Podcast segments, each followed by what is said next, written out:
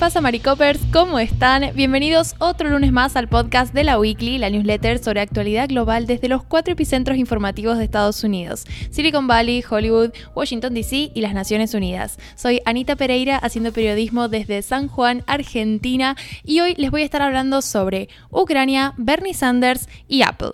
¿Qué está pasando con Ucrania? Bueno, si nos vienen leyendo saben que esto es más una actualización de la situación que una novedad porque en realidad la crisis fronteriza de Ucrania con Rusia lleva ya varios días, varias semanas en activo. Es algo que venimos siguiendo en la newsletter hace rato, pero han habido algunas novedades, algunos puntos interesantes a resaltar y sobre todo un par de eventos que vamos a tener esta semana relacionados con esta crisis. Así que un poco la columna es para hacer un repaso de todo eso.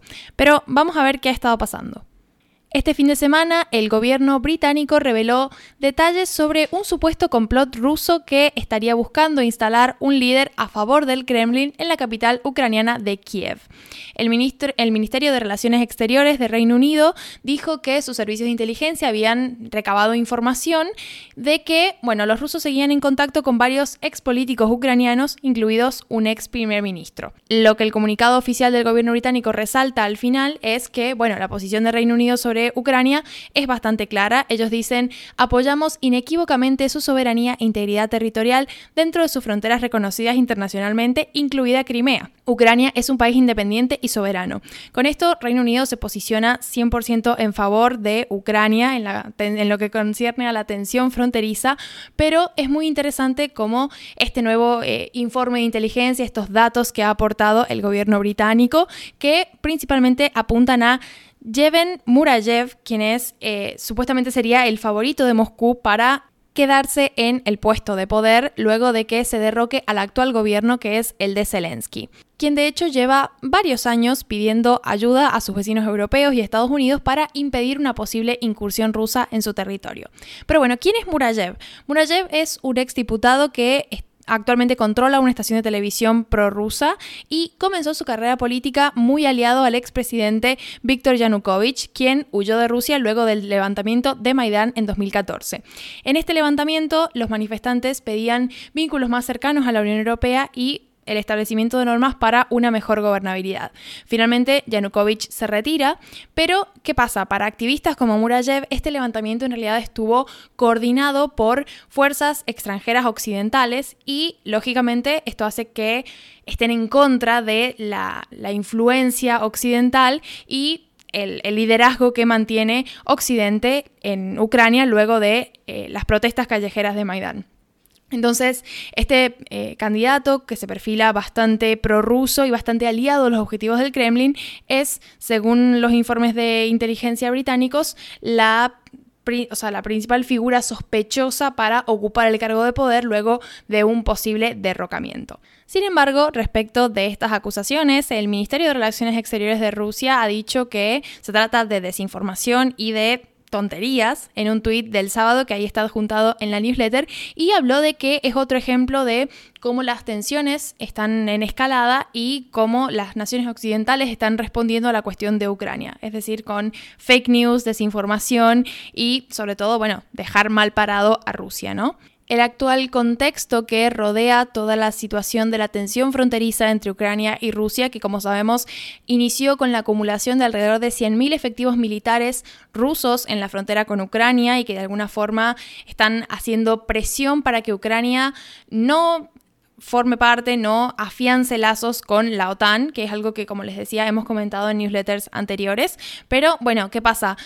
Estados Unidos ha hecho un cambio en política exterior porque, bueno, en un primer momento estuvo tratando de establecer un diálogo con eh, Rusia y por eso los vimos en Ginebra tratando de llegar a un acuerdo sobre la situación, pero con esas negociaciones fracasadas y con, digamos, eh, la evolución de la situación sin cambios de posturas por ninguna de las dos partes, Estados Unidos ha optado por ayudar a Rusia enviando eh, ayuda militar para la defensa nacional. Esto incluye munición para las tropas que están en el frente ucraniano de la frontera con Rusia, algo que, bueno, es sumamente importante si luego vemos que este conflicto continúa en escalada y finalmente se produce una invasión. ¿A qué hay que estar atentos esta próxima semana? Bueno, la próxima instancia diplomática va a tener lugar el martes, este martes 25, en el este de Ucrania, donde eh, se van a estar reuniendo los asesores políticos de Ucrania, Francia, Alemania y Rusia y van a intentar tener conversaciones en el eh, llamado formato de Normandía, según dijo una fuente cercana al gobierno del presidente ruso el sábado.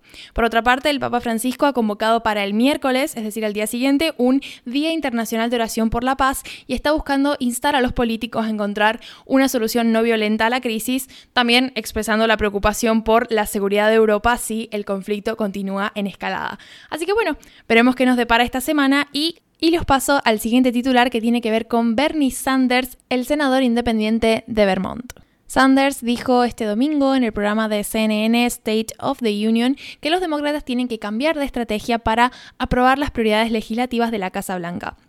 El plan de Sanders pasa por aprobar de forma individual algunas de las provisiones del plan de gasto social de Biden y después pasarlas en forma de paquete legislativo para que vayan al despacho oval.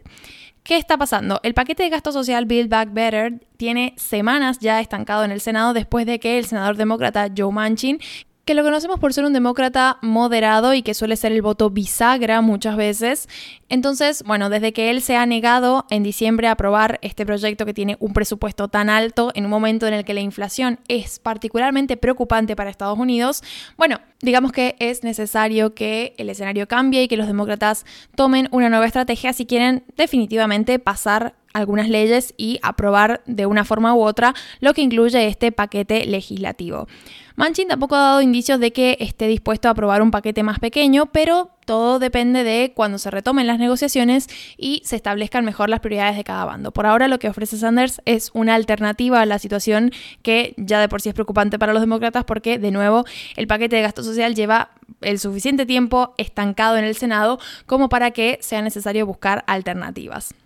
El propósito de Sanders es justamente proponer a voto en el Senado iniciativas legislativas individuales que sean populares entre el electorado para que los republicanos tengan sí o sí que posicionarse en contra en caso de que no quieran que avance y ese voto quede guardado para que el electorado sepa que están bloqueando de verdad ese tipo de iniciativas. Porque ¿qué pasa? Lo hemos hablado en otras newsletters. Los republicanos muchas veces tienden a votar en contra de las iniciativas republicanas por el simple hecho de que son republicanas y por no darles el gusto, pero luego cuando se aprueban esas medidas incluso han tomado crédito por la aprobación de esas leyes y muchas veces eh, públicamente y ante su electorado no reconocen que eh, se han posicionado en contra. Entonces, un poco lo que Manchin está proponiendo es que se tomen eh, una serie de decisiones para no solamente garantizar la aprobación, sino para que finalmente los republicanos que voten en contra afronten el costo político de votar en contra. Decir que no a propuestas como la guardería universal o la expansión de la cobertura médica para mayores de 65 años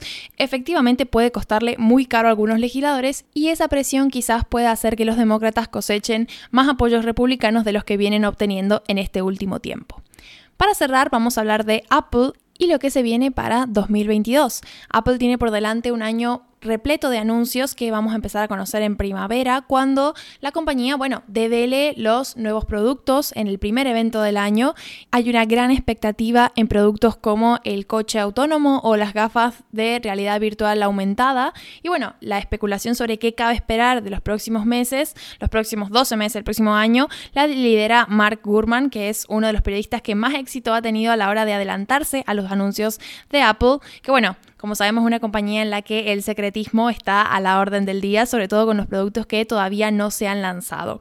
Gurman lo que está asegurando es que Apple tiene previsto anunciar algunos nuevos productos en esta primavera, como un nuevo iPad Air, que es un modelo que no se ha actualizado desde finales de 2020, pero se van a estar dejando las novedades más grandes para otoño cuando Apple podría tener preparados nuevos iPhone, un MacBook Pro un poco más accesible, un poco más barato, un iMac nuevo, el nuevo Mac Pro y otros productos sumado a, quién sabe, tal vez novedades sobre el coche y las gafas que tanto se están esperando. Así que bueno, eso ha sido todo por este lunes por mi parte. Saben que en la newsletter tienen enlaces para profundizar en cualquiera de estas noticias Así que bueno, a los suscriptores premium hasta mañana y al resto hasta pronto. Adiós.